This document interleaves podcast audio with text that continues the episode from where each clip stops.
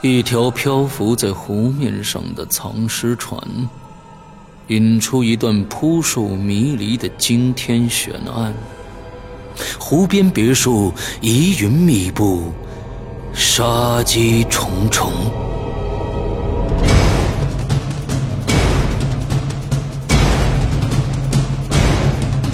鬼影人间》携手中国著名推理小说家蓝马，打造《鬼影人间》首部中篇推理悬疑音乐剧《湖边别墅的鬼影》。二零一三年三月十五日抽丝剥茧，全球首发。鬼影丛生，魅火舞动，精彩内容尽在《鬼影人间》苹果 APP。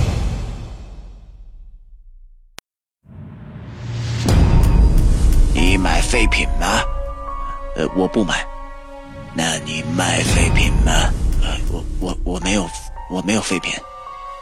你有的，我把这些钱都给你。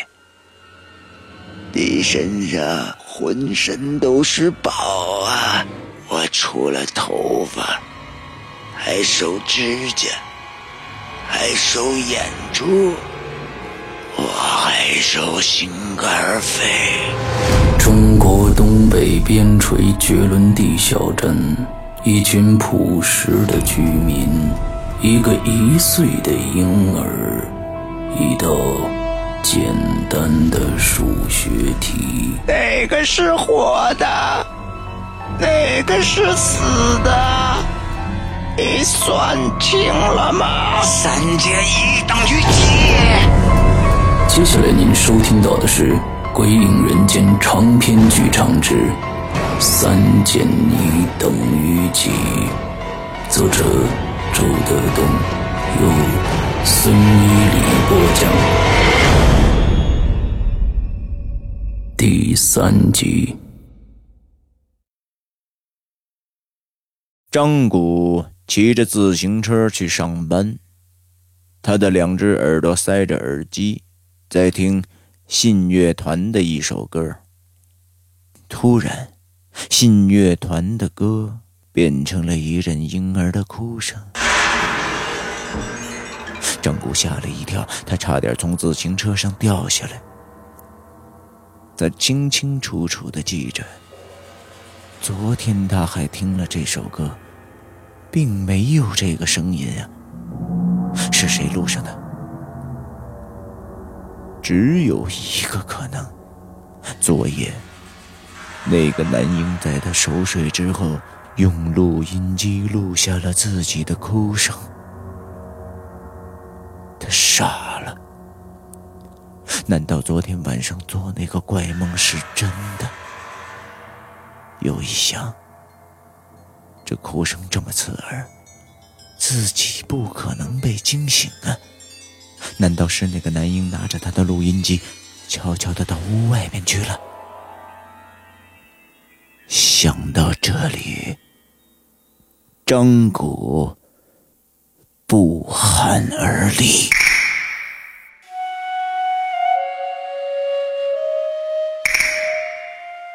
到了单位以后，他一整天都心不在焉。镇长问了他几件事。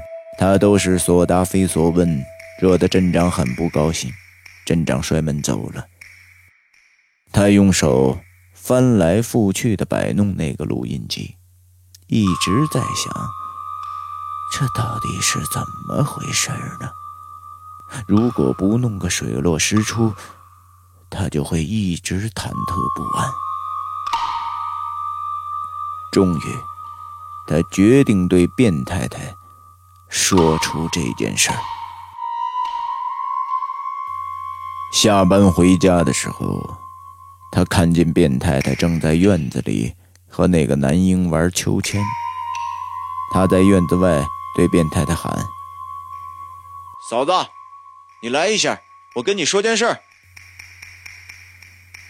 他一边喊一边观察那个男婴的眼神，他没有什么特别的反应。玩的很专注。卞太太走了过来。本来张谷想把他对那个孩子的怀疑都说出来，可是这话到嘴边又全都咽回去了。他只是把录音机的事儿说了一遍，声音很低。变态的听后不解的问：“有这样的事儿？你怀疑？”张谷有点不好意思，他说：“呃，我只是猜啊。”是不是那个孩子昨天晚上哭了？他胡按我的录音机，把那个哭声给录进去了。变态的说：“这孩子从来不哭的，我们还为这事纳闷呢。不可能是他的哭声，你肯定搞错了。”变态的说的很坚定，接着他又补充道：“哎，一个一岁的孩子，那胡乱抓起了录音机，又能胡乱的摁下录音键，这哪有那么巧的事儿啊？”张谷干巴巴的笑了笑，他说：“呃，那那也许是我错了。”这时候，他的眼光越过卞太太的肩头，看了那个男婴一眼。秋千已经不摇了，他静静的朝着他看，那眼神深不可测。这段莫名其妙的婴儿哭声一直都没有答案。张谷只好把那首歌给洗掉了。那哭声有三分钟左右，占用了半首歌的时间。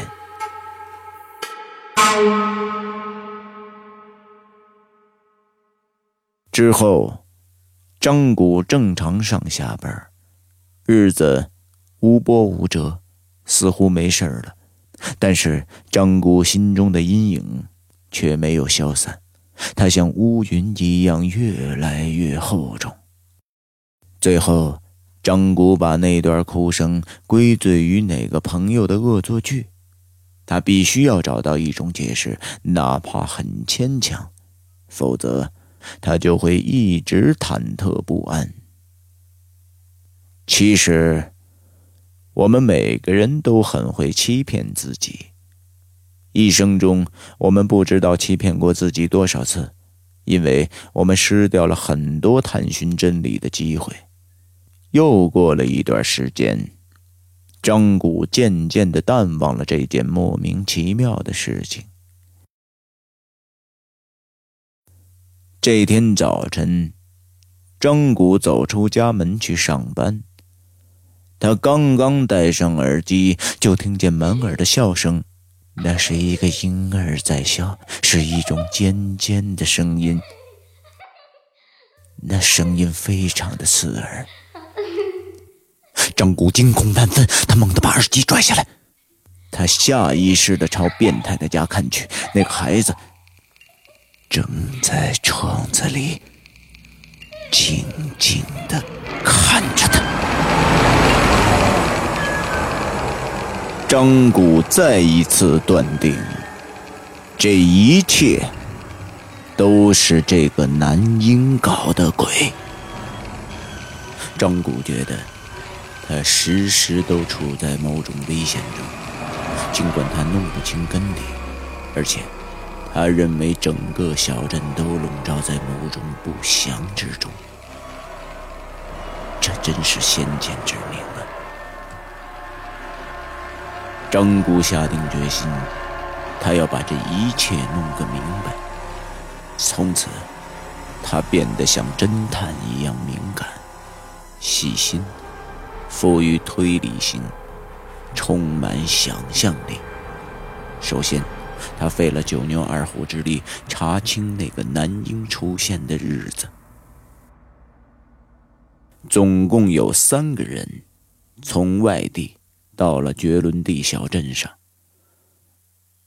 一个是木工社老张的侄女儿，她是一周后走的；一个是来自县里的人，公事，住在政府招待所里，他是三日后走的；一个是江南来的老头，卖竹器的，他是绝伦地小镇的老朋友了。每到这个季节，他都来做生意，大家都很喜欢他。他现在还没有走。这几个人似乎都和那个男婴扯不到一起，都被排除了。但是，必须承认张谷的思路是对的，而且他做了大量细致的工作。这个时候的张谷已经买了一顶鸭舌帽，戴上一副墨镜，而且还叼上了一支烟斗。八小时工作之外，他就换上这身装束搞调查。他不想让任何人认出他来。这还不算，他走路的时候总是竖起衣领挡住脸，总是用鸭舌帽和墨镜严严实实的遮住眼睛。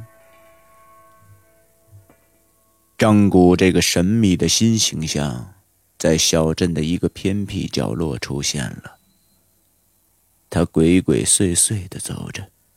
他自己都觉得不是自己了，却有人远远的跟他打招呼：“嗨，张谷，去哪儿啊？”他是小镇文化站的站长，他叫刘雅丽，骑着摩托车。小镇太小了，互相太熟悉了。张谷尴尬的说：“呃，我我我。”刘雅丽终于没有等到他的回答。摩托车已经突突突的开远了。后来，张谷注意到最近发生了一个不被人注意的事件：小镇上莫名其妙的出现了一个收破烂的老太太。她六十多岁了，脸上的皱纹很深刻，双手很粗糙，一看就是个吃苦的人。他第一次收的是铁柱家的废品，一些旧报纸和几个空酒瓶。他掏出的钱来都是些皱巴巴的小毛票。铁柱的母亲说：“哎，算了算了，不要抢了。”那个老太太说：“哎，那怎么行啊？嗨，这废品也值不了几个钱，你不来我们也得扔掉啊。”哦，那就谢谢了。对于小镇的居民来说，他是个外来人，不容易，大家都挺同情他。后来，谁家有旧报纸、废铁、破鞋、绳头什么的，就装在塑料袋里摆在门口，等他拿走。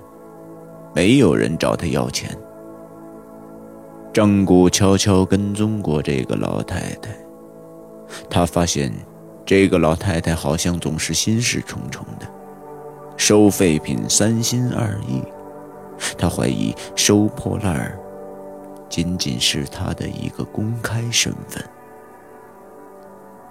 这天，张谷又一次跟在老太太的身后。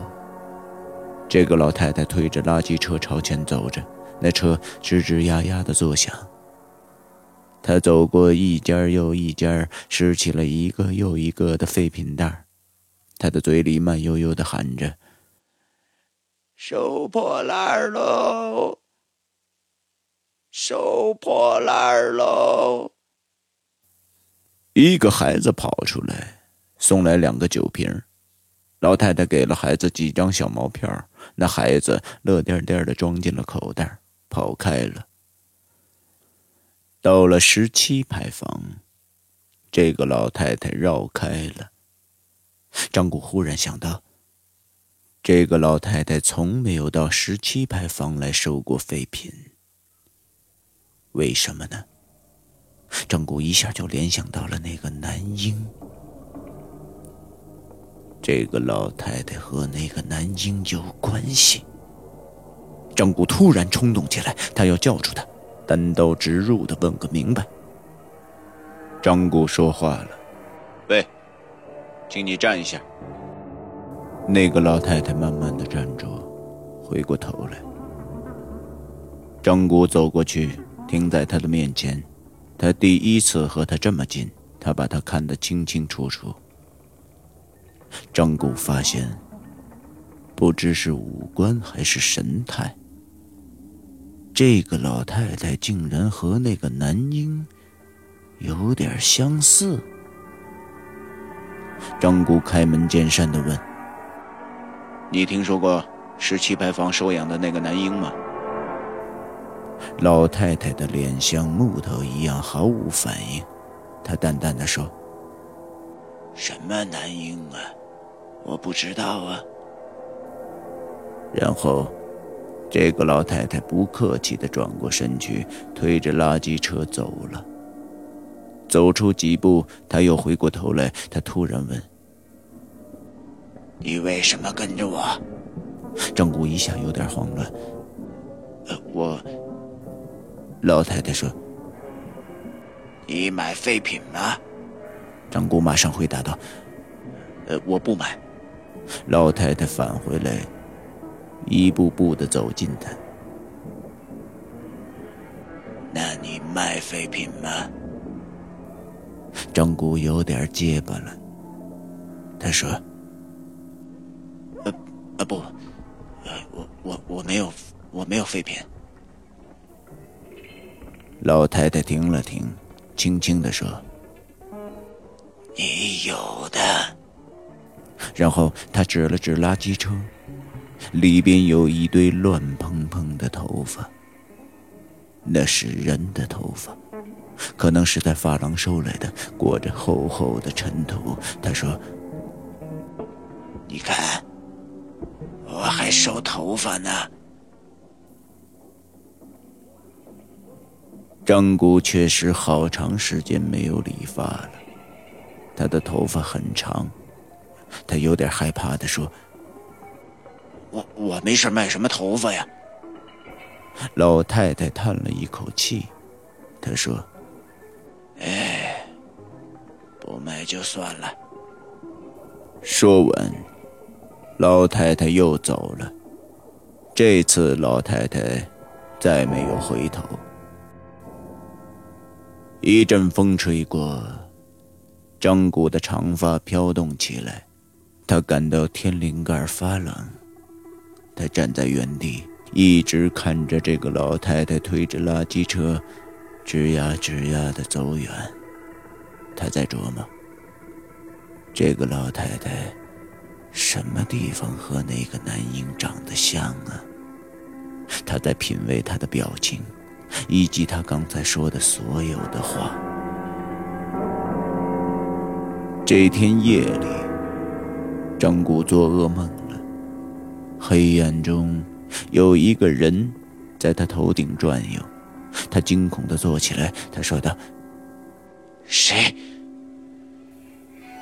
正是那个老太太。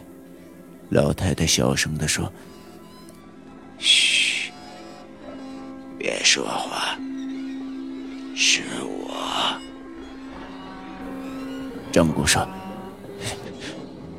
你来干什么？”老太太说：“我来收你的头发呀。”张姑果然看到他的手里拿着一把剪刀，闪闪发光。他说道：“你滚开！”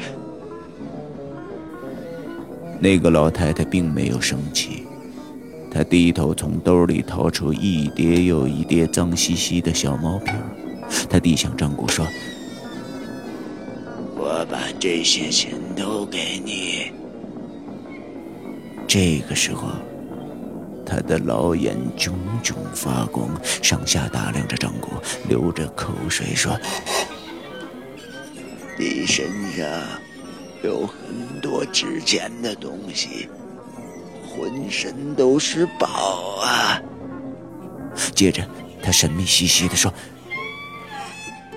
我除了头发，还收指甲，还收眼珠，还收……”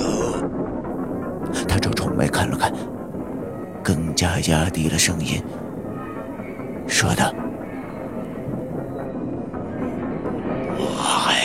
心肝肺。”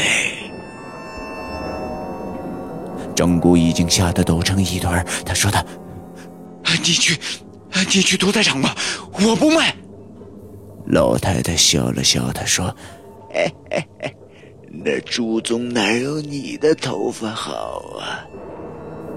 张姑开始求饶了，他说着：“你放过我吧，你放过我吧。”老太太耐心地说：“你不懂道理吗？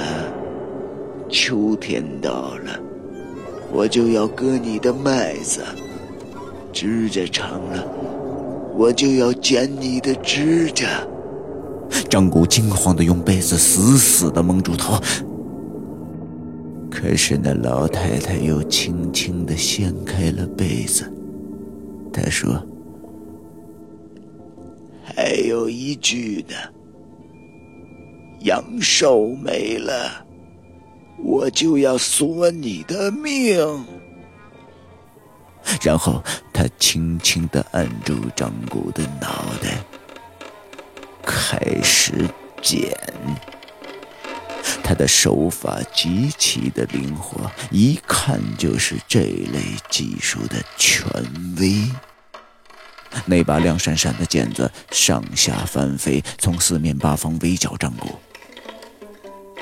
张古傻傻的看着，他的身子一点都动不了，他的头发没了。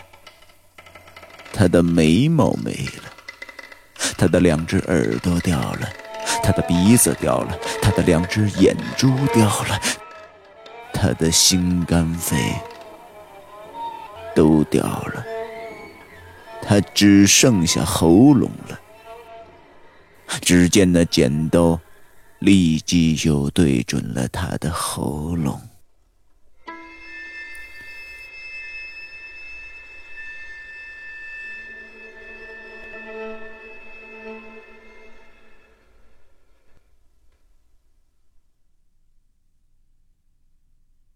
这天下班之后，张姑找到冯晶，问他：“哎，那个婴儿又出现了吗？”冯晶说：“咋了？”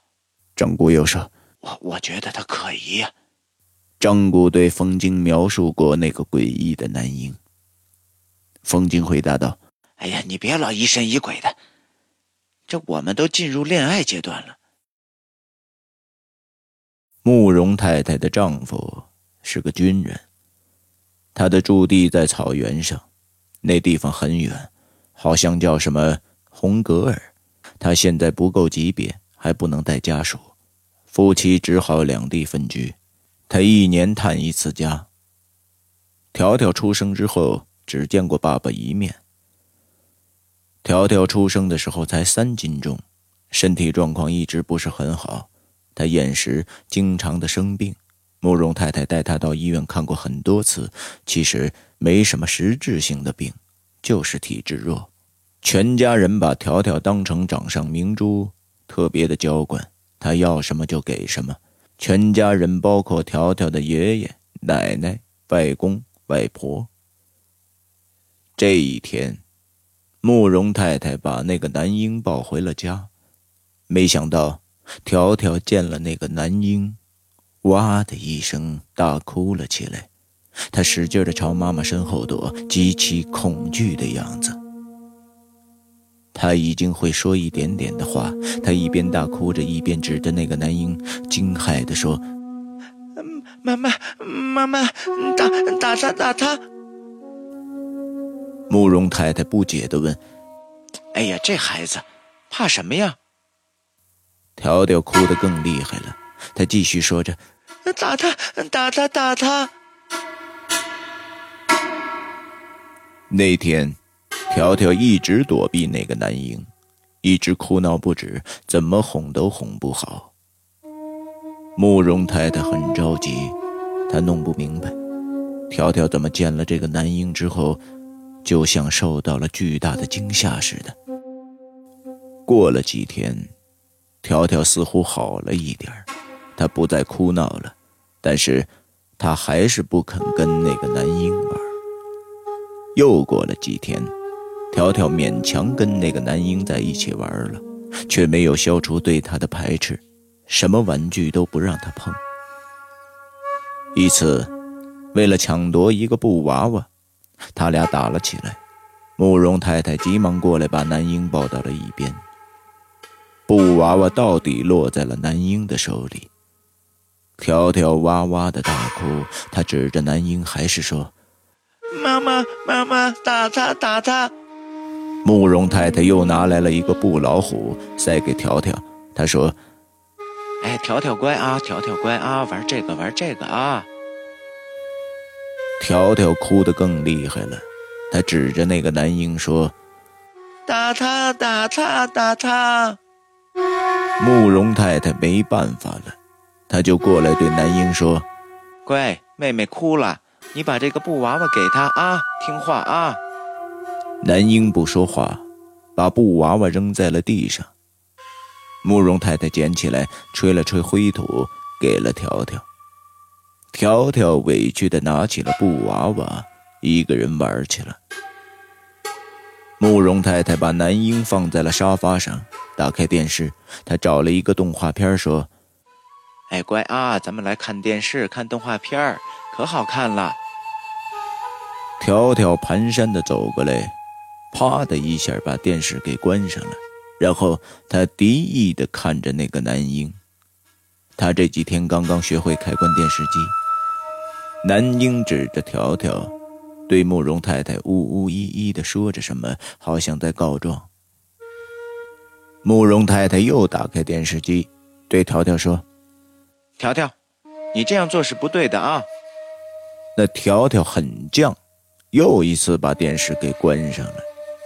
慕容太太叹了口气，她强行把条条抱回到卧室去。她回来正要为男婴打开电视，就传来了条条惊天动地的哭声。没办法，慕容太太只好说：“乖啊，叉，咱不看了啊。”男婴老老实实的坐在沙发上。晚上，慕容太太把条条放在自己的左边，把男婴放在自己的右边。条条还在吃奶，他扒开妈妈的内衣，小嘴裹住妈妈的一口奶头，吮吸着。男婴在另一边老老实实的看着。慕容太太心中有一点难过。就问：“茶，你吃吗？”男婴还在看着，他的嗓子微微的动了动。慕容太太用一只胳膊把他的脑袋抱起来，让他吃另一个奶头。条条大哭了起来，他奋力的推着男婴，推不走，他就狠狠的挠了他一下。那个男婴的小脸上。立即就有了几条指甲印慕容太太吓得赶紧把他给推开了。男婴仍然没有哭，他愣愣的看着条条。